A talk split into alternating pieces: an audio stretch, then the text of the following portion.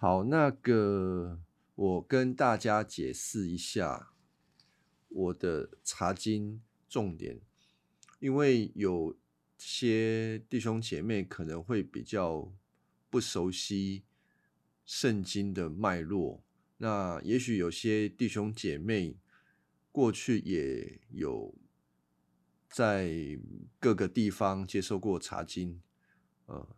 那查经的目的到底是什么呢？啊，不同的查经的呃群体都有不一样的这个想法跟重点。那有些查经可能是会很在意它的背景资料啊，那有些查经会很在意圣经里面许多的道德命令。或者要求我们要如此，有如何的来学习经文里面的一些呃要人遵守的事情。那不论如何，我的查经有的时候可能会让一些刚开始接触的弟兄姐妹有一点一头雾水啊，包括呃基督徒啦，所以。如果是刚接触这个圣经，还真的不是很熟的，可能还真的会有很多的问题。但是我希望我在讲的时候是浅显的，但是对于基督徒，我也要交代说我查经的脉络到底是怎么一回事。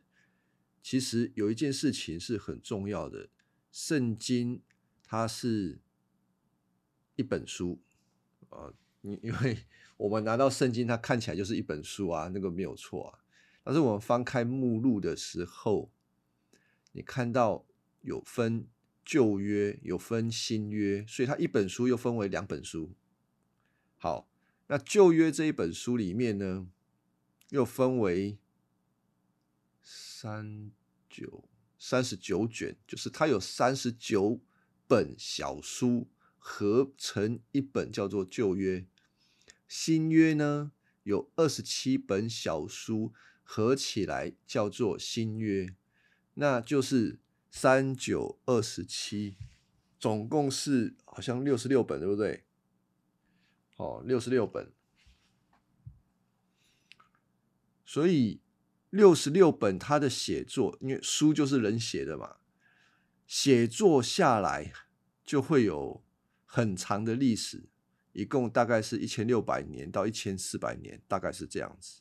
那写作的人都不一样，大概有四十几位，他们在呃社会当中的地位也不尽相同，所以他们写作，我们可以用客观的理解，我们经验的理解，就是他们应该会很难前后一致啊，或者一个人写这个，一个人写那个。然后各自写各自的，然后彼此不相关。如果我们用客观的角度来想，很有可能啊，因为哪怕我们今天有一些书，你翻开来就就会发现，有些作者写东西是前后不一致的。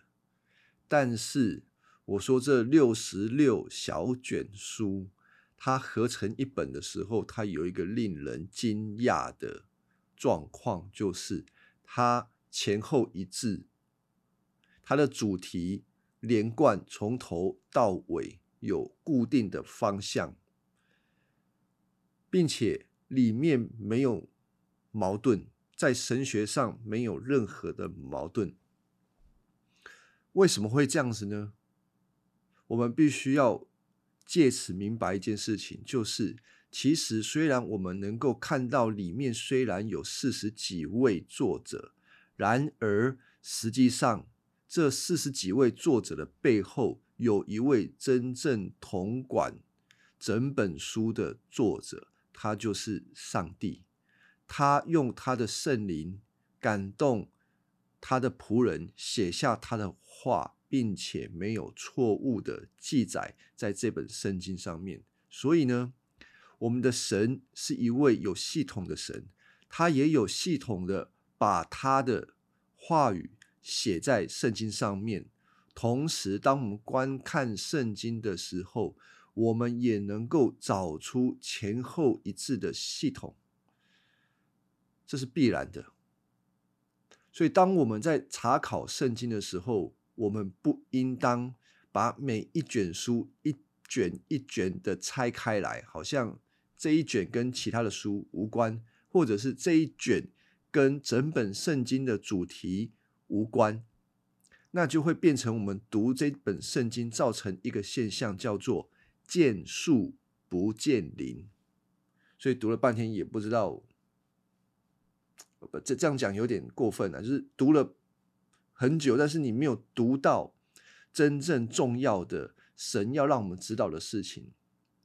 我举个例子哈，新约路加福音二十四章有两个人，他们从耶路撒冷离开，要往以马五斯的路上去。那他们当然是住在以马五斯这个地方啊，离耶路撒冷不一样。好，他们为什么离开呢？其实原因是这样子：他们会到耶路撒冷这座城市，是因为耶稣到那个地方。他们认为耶稣是弥赛亚，意思就是说，他们认为耶稣是旧约预言的那一位弥赛亚。弥赛亚的意思就是君王。当然，他的意思不只是君王，包括了祭司跟先知，只是他们当时看中的是君王这个职分。如果耶稣是一个君王，那就可以带领犹太人来推翻罗马政府，这个是当时的文化背景。但是呢，这两个人离开耶路撒冷往以马五斯的路上去，为什么呢？因为他们失望了，失望的原因是耶稣竟然被钉在十字架上面。呃，那证明了什么？证明了耶稣不是他们所期待的那一位君王，他不过就是，就是就是个人，没有什么好说的。反正他死了，他们的梦想也破灭了，于是他们就离开。那路加福音二十四章就记载了这个事件。这两个人离开的时候，耶稣出现在他们旁边。哎，刚刚不是说耶稣死了吗？啊，对，耶稣死了，耶稣也复活了。耶稣复活那一天，就向这两个人来显现，告诉他们说什么呢？告诉他们说：“哎呀。”你们两个啊，真的是信的太迟钝、太愚蠢了。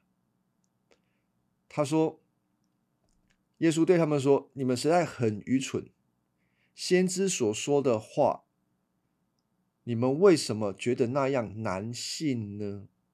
呃，耶稣对他们说，先知所说的话，意思就是旧约的先知他们所启示来的话语。他们真正所讲的话，你如果看旧约的那些，不管是先知书或者是历史书，你把它统整起来，你都可以把他们当做先知。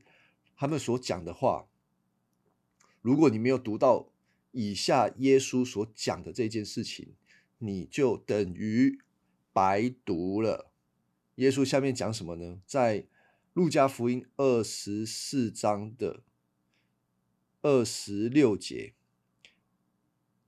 他说：“基督，基督就是弥赛亚，弥赛亚就是基督。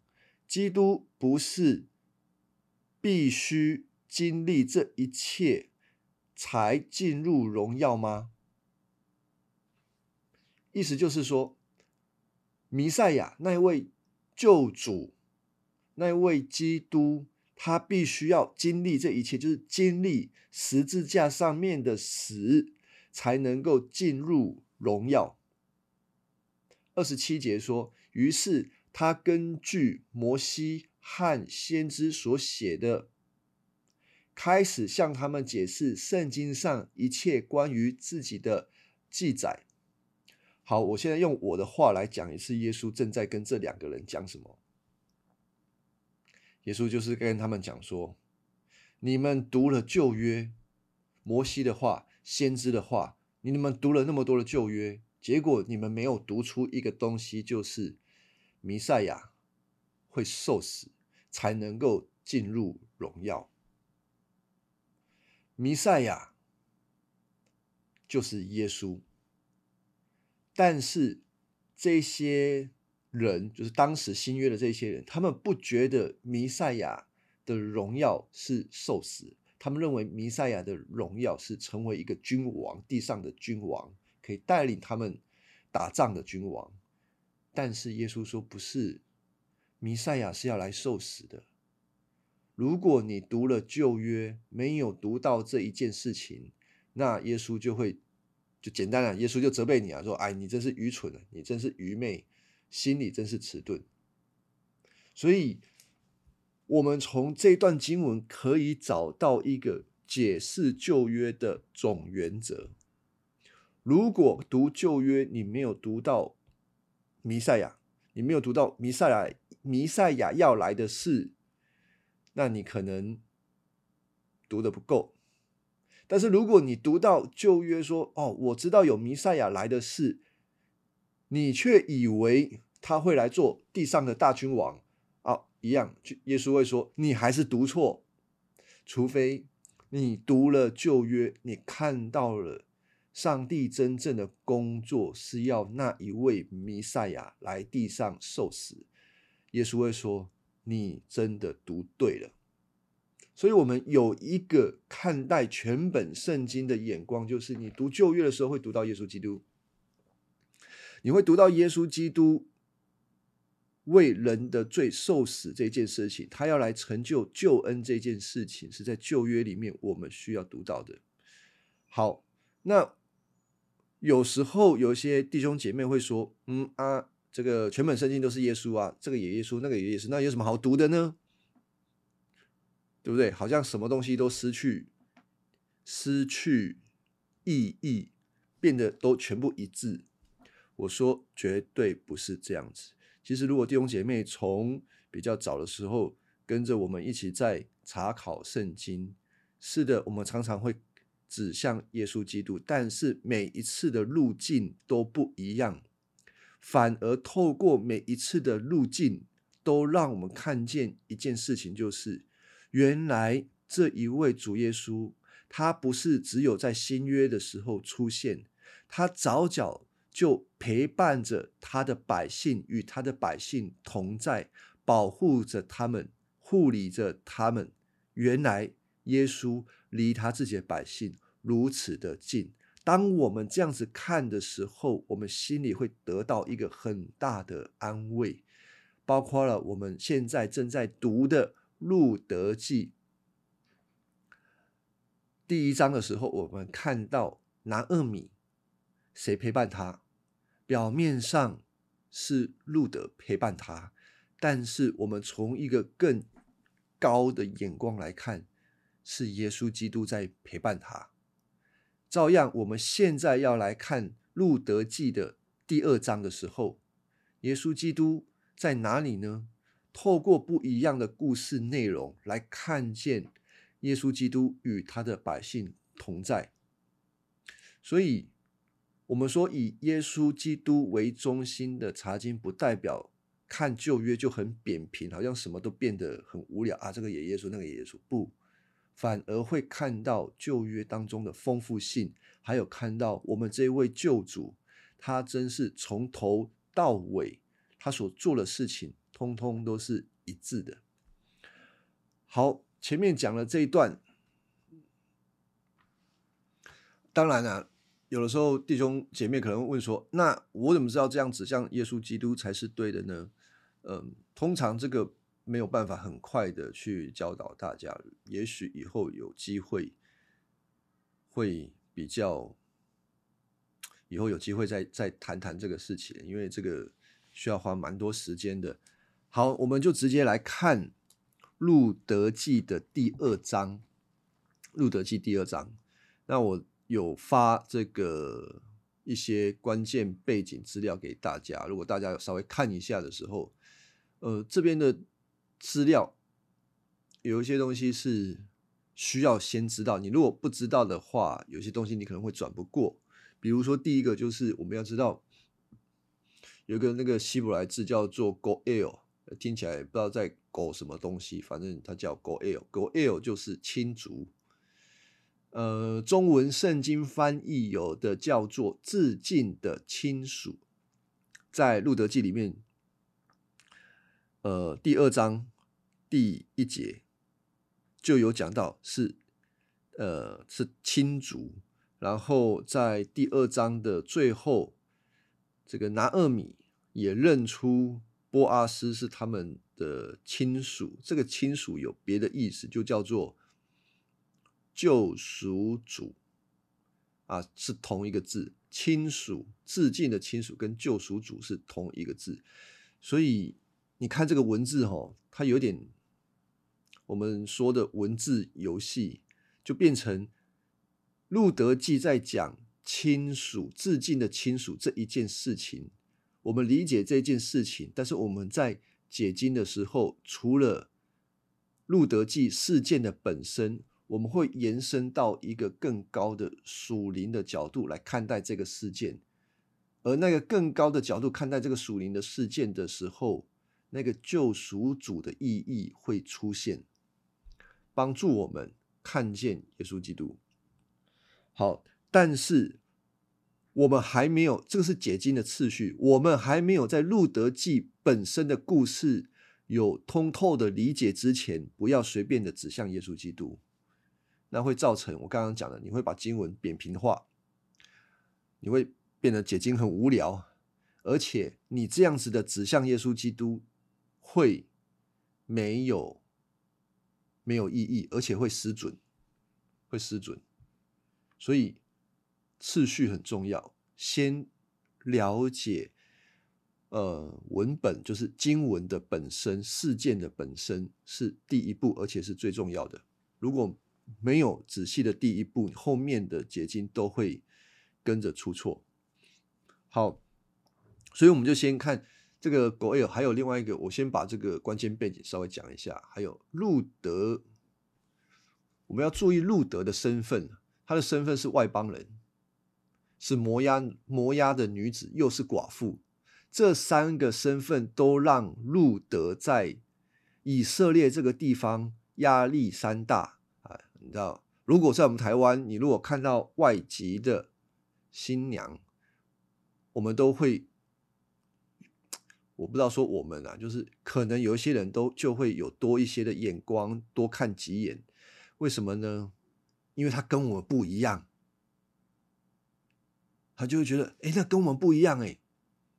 然后，我我现在讲的不是圣经的价值，我现在讲的是有的时候是社会当中很普遍的价值，我会觉得那个不一样。然后呢，我们会觉得那个人是比我们高还是比我们低，就是价值比较高还是比较低，就会用他的国家的国力，或者是我们用两国的国力来比较。说哦，他们如果他们是美国来的，我们就觉得他们比较高级；他如果是东南亚来的，我们就会觉得比较没有那么高级。可是我跟大家讲，这样子的比较超无聊，根本那是一种种族主义，那个不是福音。种族主义只会让我们变得傲慢，我们会轻视其他与我们不同的人，所以。我在这边简约的跟弟兄姐妹讲，不要有任何的种族主义，所有的种族都是上帝所造的，都有上帝的形象样式，不管他是哪一组的人。好，但是在人文当中，就是一般的社会当中，他们看待人的价值，很有可能就是他跟我们一不一样，特别是路德这一个人。他是外邦人，哦，对以色列当时的文化而言，外邦人他们就是把他们当做是比较低级的，这个这个是不对的。但是当时他们就是觉得他们比较高级，因为他们是领受上帝话语的人，所以他们觉得比别人高，就造成了一种骄傲。我再一次讲，这个是不对的。但人是罪人，他们很容易把这个变成他们自己的骄傲。所以他们看外邦人就比他们低了一阶，然后呢，又是摩押女子，摩押，他们很清楚的想到是什么？摩押是从哪里来的？摩押就是以色列人民的老祖宗亚伯拉罕的侄子罗德，罗德跟他的女儿所生的后代就是摩押人。那如果前面搞不是很清楚，我刚刚讲这个这个关系，你就简单的讲说，摩押就是因着人的淫乱所生的后代。这样子的祖宗生的，照一般人的理解，都会用一种比较不好的眼光去看啊。我再一次讲，这种眼光是不符合福音的，是不对的。但是人常常会这么看。好，是摩押人，他们可能是淫乱后面所生的，然后在历史当中，历史当中怎么样？摩押人又跟摩西时代那个时候的以色列人闹别扭，反正就是有过节啦。所以呢，丑一、丑二、丑三、丑三就是她又是寡妇，哇，寡妇就是最好欺负的啦。为什么？如果她有男人，她就是你欺负她，她男人跟跟你算账。嘿，她没有男人啊，所以就很容易欺被欺负啊。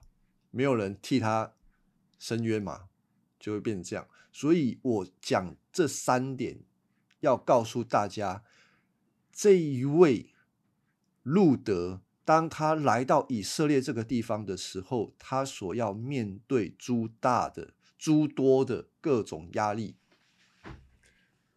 是这样子的啊。因为我们第二章很需要从路德的角度进去看。好，再来哈。第二章的主角是路德，当然你可以说路德跟波阿斯第一次见面，那波阿斯是路德记的说男主角，爱情故事的男主角啦。路德他进入一个他不认识的文化、不认识的国家，而这个国家我们要有另外一个概念。此时此刻的呃这个伯利恒。以色列当中，伯利恒这个地方，它象征着是一个上帝非常是一个属于耶和华神的土地。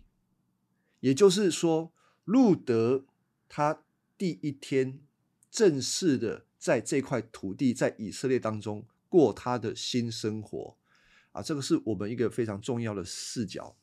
好，再来哈。这个捡别人家的稻穗，他他今天要去捡别人家的稻穗了。为什么捡别人家稻可以捡别人家的稻穗？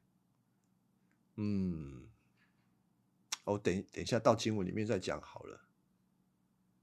还有，好，其他的我们到了经文中再一个一个解释，就是这样。那整个故事大纲呢，你可以看我画了一张图，这个图。的水平线就是时间线啊，时间这样子跑啊，往上那个叫做张力，张力就是压力啦，人的一种生活压力。当人有压力的时候，他会有一些行动跑出来。那从第二章的故事大纲就是这么一回事。张力的开始是因为缺乏食物，你要知道这个拿二米。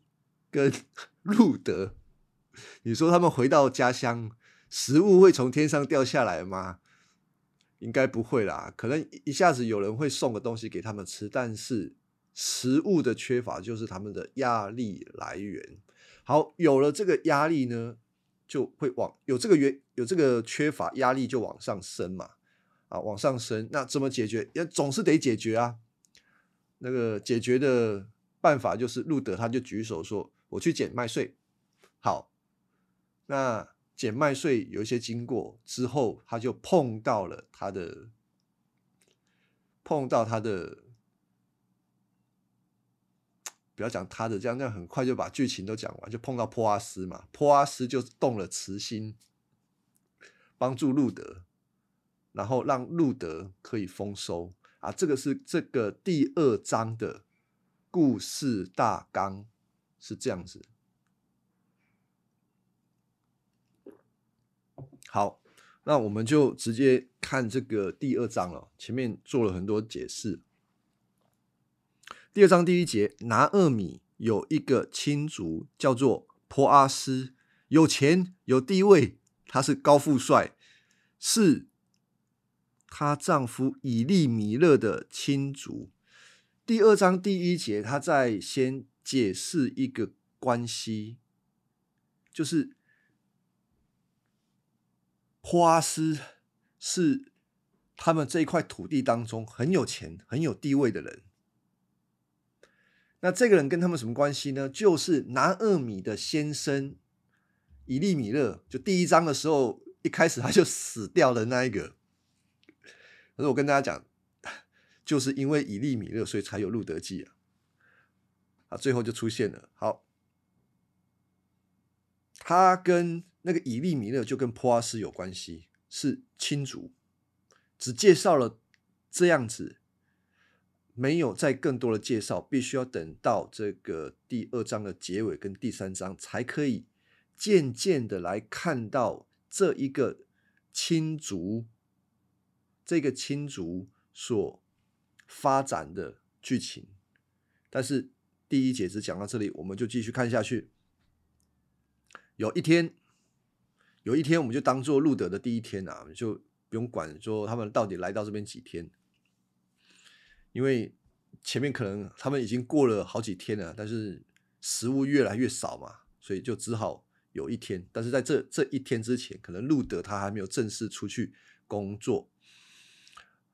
路德对南二米说：“啊，让我到田里去捡人家掉落的麦穗，我一定会遇到一个肯善待我的人。”啊，这个是中这个呃现代中文译本的翻译啊。可是，呃，和合本跟新译本比较，把这个原本的句子讲出来。那现代中文译本是直接用意思在翻译。那我读一下和合本哈，他到底跟拿厄米说什么？他跟他的婆婆说啊，容我到田里去。我蒙谁的恩，我就在谁的身后拾取麦穗。我在谁的身后，我就去；我在谁的身后，我就去谁的身后拾取麦穗。就是他也，他第一个，他要去拾取麦穗，但是要去哪里跟谁，他不知道。反正他有一种态度，就是去吧，不管了，去吧。我们可想而知，因为他们的粮食确实越来越少，然后呢，他也只能去。而且，我认为他说他要去这一句话里面带着某种程度的信心。这个信心是说，他用一个很乐观的方式去面对他接下来所要做的事情。那他为什么有这样子乐观呢？我不知道，但是他除了乐观之外，有没有其他的因素呢？我相信也有。我我想他的内心很复杂的，因为我们刚刚已经解释过了他的背景，他是一个外邦人，摩押女子，又是寡妇。他唯一能做的事情是什么呢？信靠耶和华，他只能相信。上帝会善待他啊！除此之外，他没有别的别的路子可以想了。记得吗？在第一章的时候，他跟他的婆婆立约，他跟他婆婆说：“吼，你的神就是我的神啊！你死在哪里，我也就死在哪里，葬在哪里。”这句话很明白的给了我们一个。路德内心的一个前提就是，他把耶和华当作是他的神。他现在所要做的就是去投靠那一位神。我相信那一位神会善待我，所以我去。虽然是如此，我们不会说啊，路德就好像什么担忧都没有。其实他内心还是很紧张的。我们在看后面的经文，就可以理解他其实是怎么说，呃，是战战兢兢的在过他这一天。好，他就跟他婆婆讲啊，啊婆婆就说：“哦，好啊，女儿，你你你你就去吧。”呃，拿二米讲这句话不太容易看得出来他的态度是什么，反正就是要他的女儿去。第三节，路德就去了，去到那个田里，跟在收割工人背后捡掉下的麦穗，他就捡了。正巧路德捡麦穗的这块土地是谁的呢？就是刚刚讲的那一个高富帅坡阿斯的啊，事情就是这么的巧合。我跟大大家讲哦。《路德记》，如果你是在这个剧情里面的任何一个人，你根本不知道会发生什么事情，你会认为所有的一切好像是个巧合。但今天我们是看了成篇的《路德记》，从最高的地方来看的时候，没有所谓的巧合，所有的一切都在上帝的掌控当中好，再来，刚刚应该要讲一件事情，就是。为什么路德说要去捡就可以捡？为什么路德说要去捡别人家的麦穗就能够去捡？你想想看哦，如果今天你在台湾，你去人家的田里，人家在捡龙眼，或者捡荔枝、捡菜、捡什么东西，人家没捡完，你跑去捡，可以吗？就是。跟捡捡掉啦，捡掉啦，他就啊掉了，我你赶快去捡，你应该会被赶出来啊！别人家田里的东西就是别人家里的啊，就算人家掉的也是人家的，人家等下就捡走啦，你怎么能够去捡？可是路德说他要去捡呢，可以这样子吗？可以呀，为什么可以？因为摩西律法的规定，路德记之前，呃，就是四世纪约书亚记，然后就是摩西五经。摩西五经里面，上帝曾经透过摩西赐下他的律法，他的律法有一部分是叫做民法。啊，民法就是人民的法律，就是人跟人之间的规定。这些规定是要让以色列的百姓能够有一个恩慈相待、和善和平的一个塑造出这样子的一个群体，所以有这些民法，所以它有一些规定啊。那有些规定就很有趣，包括了减麦税这个东西。我们来翻一下旧约立位记十九章第九节，立位记十九章第九节啊，这边就有民法，呃，这边讲说，在你们的地收割庄稼，不可尽割啊，割尽田角，也不可拾取所遗漏的。意思是什么？田啊，不是这个，通常大概就四四方方，不管四四方方，一定有角落嘛。他说角落你不可能不可以割掉啊，如果你割一割掉下去了，不可以捡。那那为什么要给别人？要留下来给别人？给谁嘞？来，我们继续读哦，第十节，不可摘尽葡萄园的果子。也不可拾取葡萄园所掉的果子，要留给穷人和寄居的。我是耶和华你们的神。所以这段经文就已经很明白的规定了这一些实践，不是规定了这一些田地果园的所有者说，有些东西你得留。不要以为这些果子、这些谷物是属于你自己的，这些谷物其实都是属于耶和华神的，是耶和华神赐给你们的。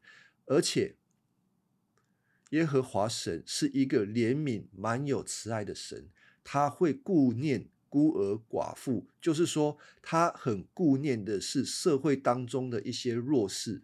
如果有钱的人，他们已经很有钱，他们收这些谷物，他们可以过好他们的生活了。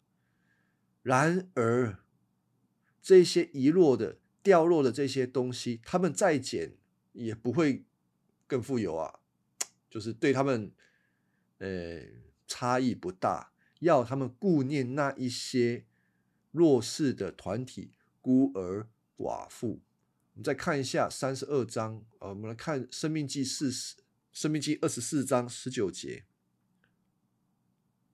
《生命记》二十四章十九节。一样吼，他就说，在田间收割庄稼，若遗忘一捆不可，回去再取。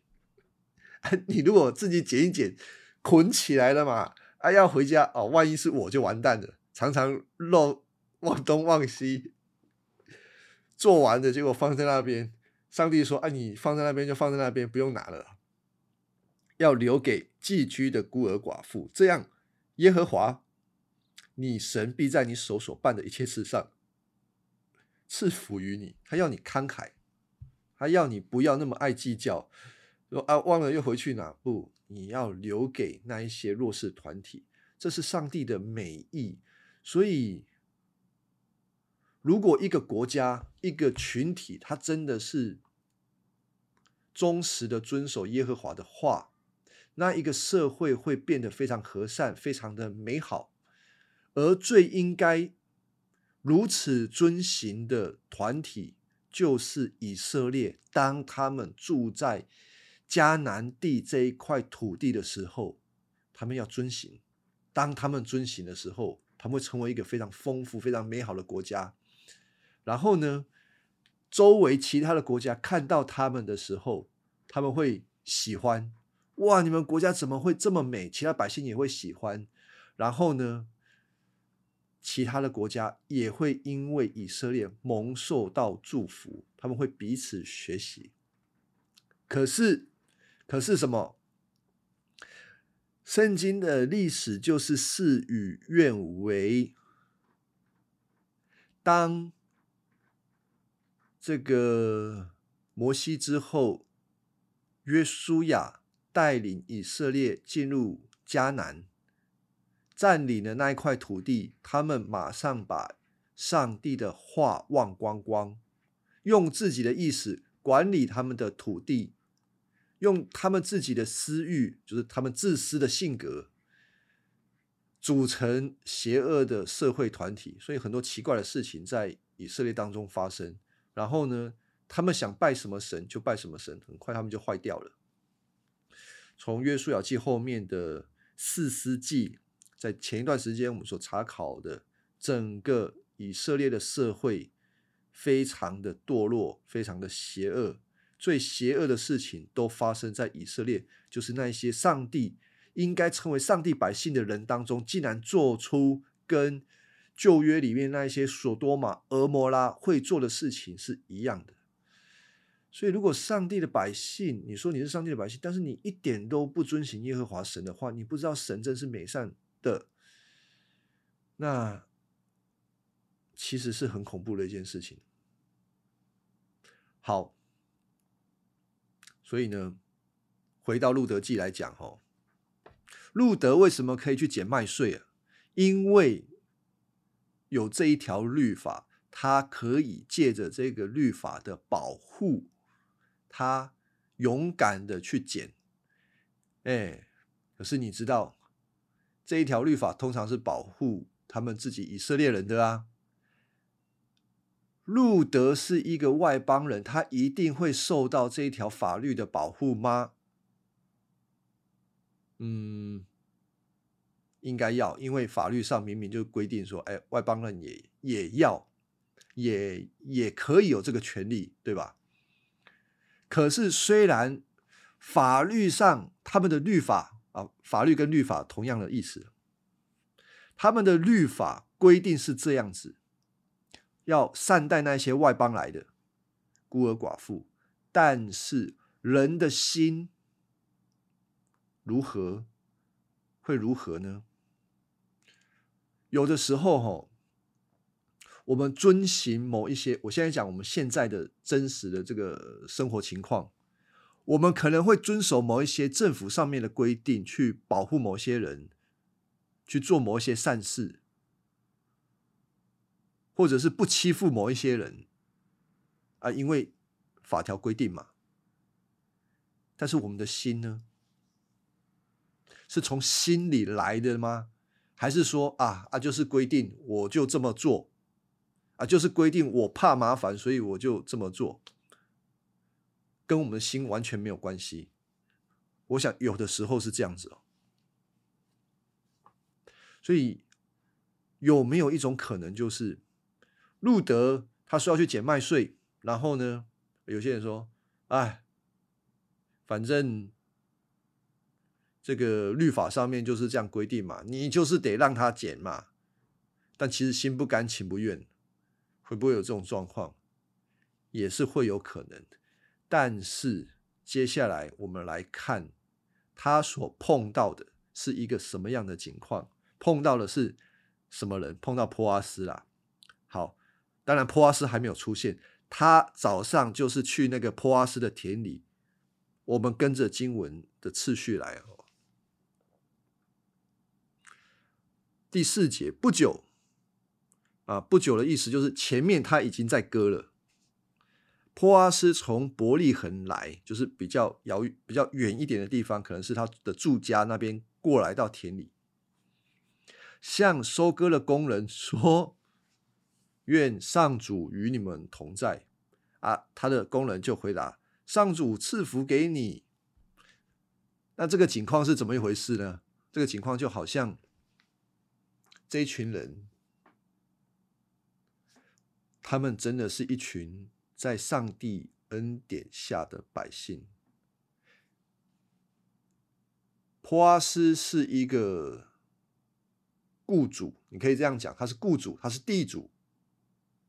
他来到他的田里看他的工人的时候，不是鼻子瞪得高高的，他会体恤，他会尊重他的工人，他就说：“上帝与你们同在。”那他的工人怎么对他呢？一样。上帝赐福给你，他们承认波阿斯所拥有的是神所赐给他们的。这一些工人非常的心里非常的宽敞，他们很应该说很开心。他们知道他们的主人是一个和善的，是一个被上帝赐福的。他们也很愿意为这位主人来工作，所以就有这样子的一个对话，我们可以看出来。这个群体是在神的恩典底下的。好，然后呢，普阿斯第五节就问领班的啊，那是谁家的女孩啊？啊，显然啊，普阿斯来到田里的时候，他已经看到有一个不一样的女孩在他们的田里拾捡麦穗。那比较这个这句话的原文比较像是问说，这是属于谁的？他说：“这个女孩是属于谁的？是谁家的？啊，是这样子。他在问这个。那为什么问这个呢？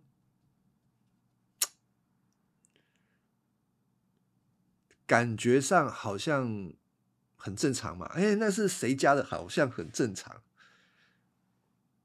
嗯，应该吧，应该很正常。就是普阿斯在此时此刻，他就纯粹的关心那是谁家的人。”哦，我想这样子是没有错的。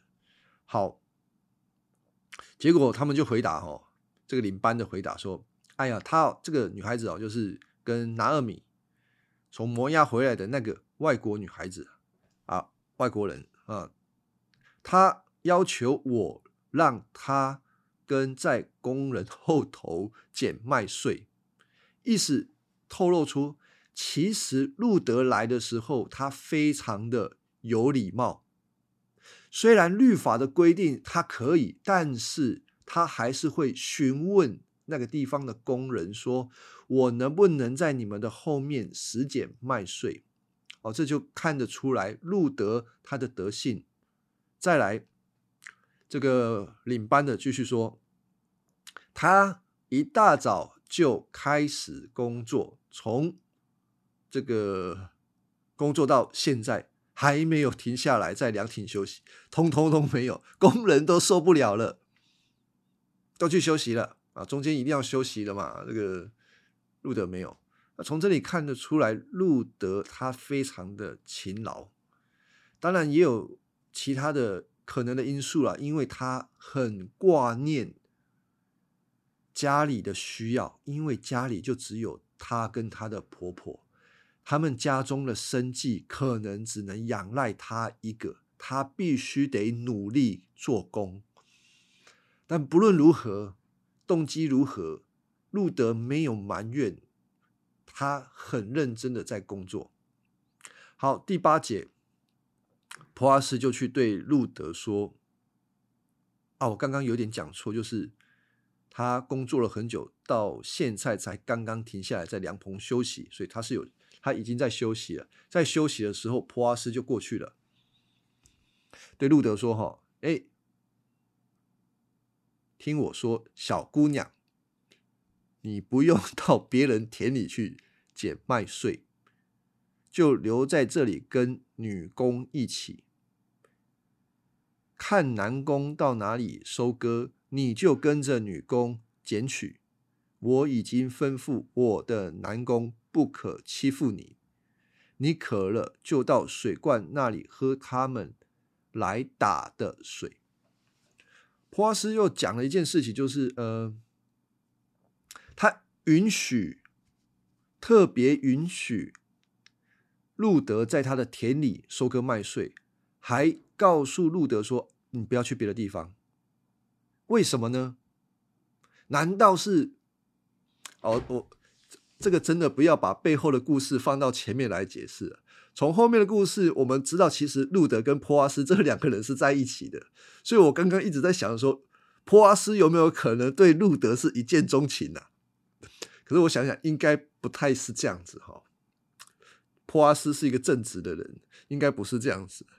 他现在要路德留在他那边，应该不是有什么其他的想法，应该是他很正直的认为他要保护。这个路德，我再讲，我再重复一次，路德他来到这个地方其实是危险的，他有可能被轻视，他是摩崖女子，是外邦人，是寡妇。收割谷物的这个地方，通绝绝大多数就是男人的地方啊，啊，都是可能就是比较大老粗，反正他很有可能被欺负。不管是身体的欺负啊，言语上的欺负啊，我们都不想要看到这样子的事情。波阿斯他一样，他不要让这样子的事情发生。他要求他的工人善待路德，也要路德就留在这边，好让波阿斯可以照顾路德，就好像保护他啦。好，除此之外，嗯。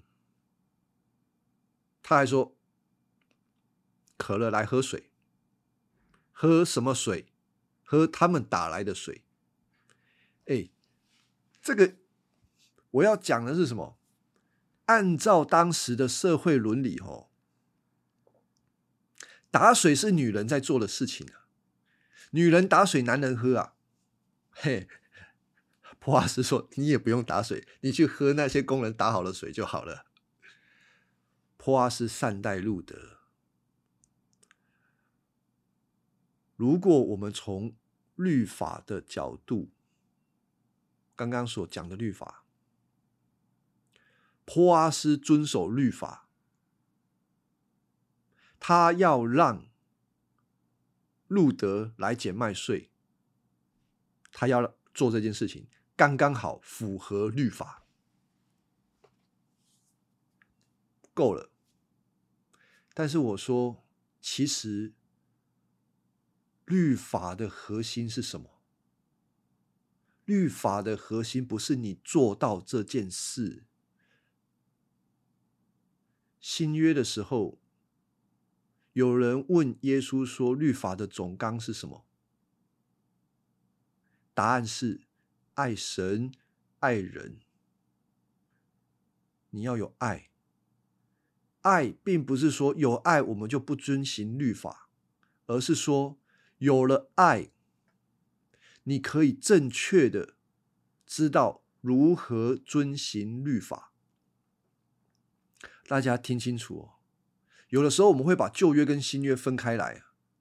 我刚刚说旧约跟新约是同一个约，同一本书是连在一起连贯的，只是它有接渐进式的来告诉我们，而最后在新约的时候，它要表明的是旧约的律法是不废去的，而新约的完成是要改变我们对律法的动机，我们的心态。所以新约的时候，耶稣说爱是最重要的，意思就是。改变我们对律法的眼光。如果我们不改变对律法的眼光，我们会看律法都是一个麻烦。他让我损失，他忘他让我不好工作，对吧？如果按照你是那个田地的主人，哦吼，这个我掉下去了，我还不能捡，这个是我田里面出产的，哎，我还不能捡。我还要顾念那一些来这边捡的。好了，你们要捡，你们就要捡一捡，赶快走。会有这样子的人呢？赶快捡一捡。他遵循的律法，但是他的心呢？他没有爱啊，他的心不是爱啊。他不会做出超过律法的要求，他只是就做了。上帝不要这个，你做了等于白做。上帝要的是从心里。因为爱，因为怜悯，因为看到别人的需要，你不但会遵行律法，而且律法也不过就是一个参考，是一个基准值，最低的基准值。你真的是一个有爱的人，你会做超过律法的要求。所以，当波阿斯看见路德的时候，他不但遵守了律法的要求，他还做了超过律法的要求，让路德继续在这个地方捡他的麦穗，保护他，给他水喝，做做超过啊！你有你真的爱一个人，你一定做超过的啦。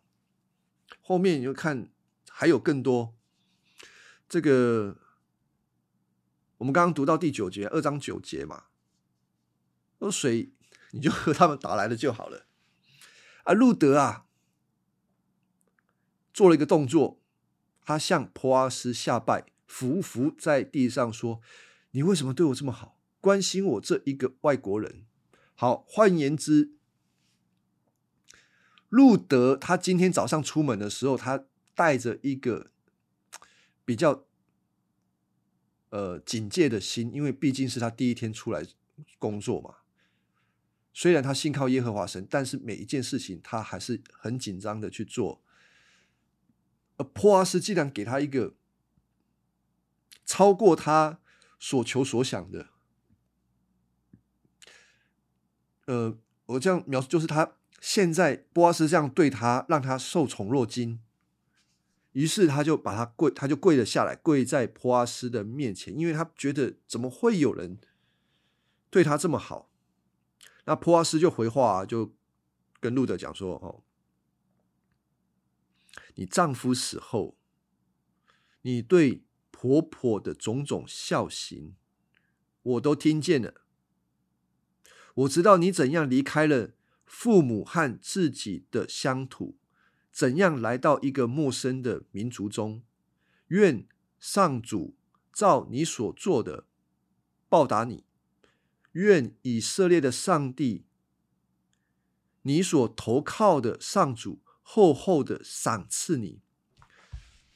这个是普阿斯对路德所讲的。呃，我们看一下这个和合本，和本把这个普阿斯对他讲的话里面谈到了一个。他说：“耶和华怎么样保护他？”这个是第第十二节。波阿斯对路德说：“愿耶和华照你所行的赏赐你，你来投靠耶和华以色列神的翅膀下，愿你满得他的赏赐。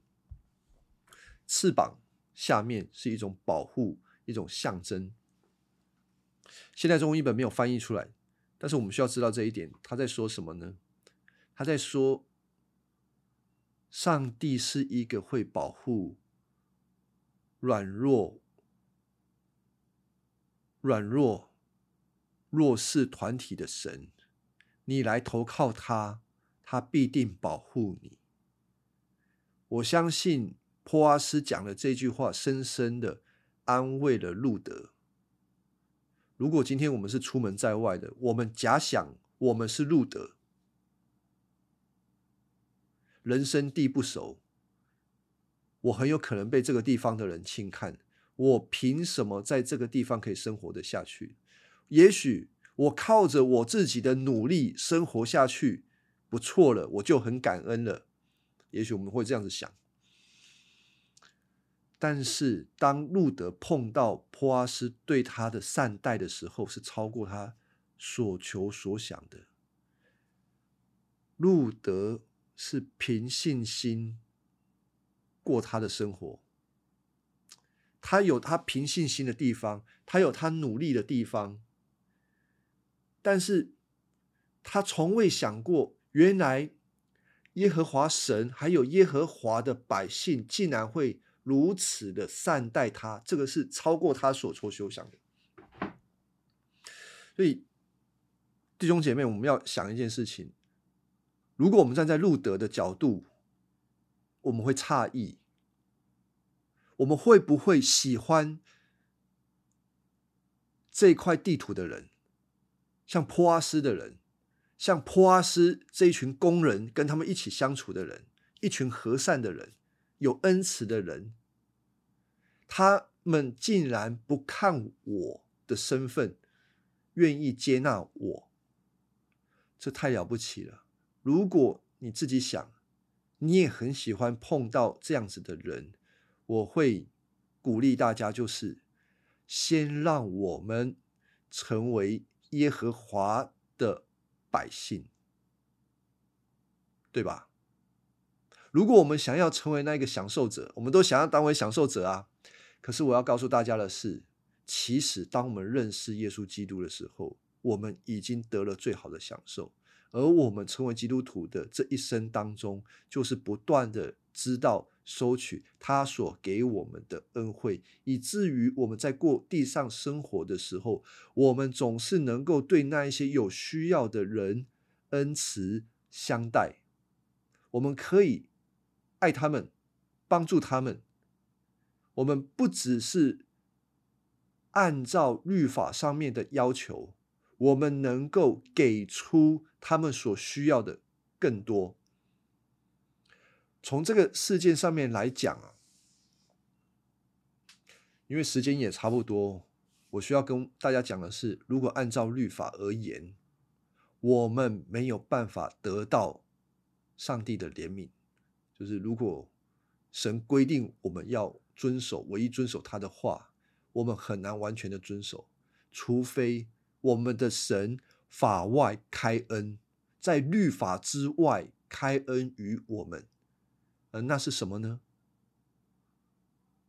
那就是福音，那就是上帝的儿子耶稣基督，他不看我们的行为，他不按照律法的。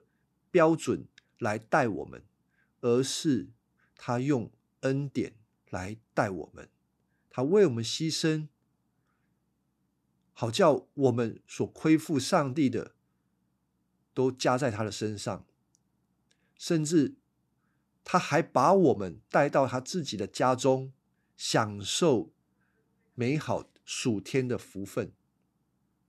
当我们这样子看待的时候，我们会知道，我们已经是一个蒙恩的罪人，我们可以一起组成一个蒙恩的群体。当有其他的人进到我们当中来的时候，虽然他可能没有办法立即的体会到到底耶稣基督的恩典有多么的好，但是他马上可以感受到的一个就是善待他的文化。接纳对方的文化，不论对方是什么样的身份，做什么样的工作，是男是女，过去是什么样子的，通通无所谓，因为在耶稣基督里，唯独看的，他们都是每一个人都是上帝所造的，每一个人都有价值，并且将会在耶稣基督里得到一个更新。所以呢，我想今天这个是主要的我们的信息。然后我们下个礼拜再进这个路德记的第二章的下半段，那我们会就这样子，呃，下个礼拜再继续。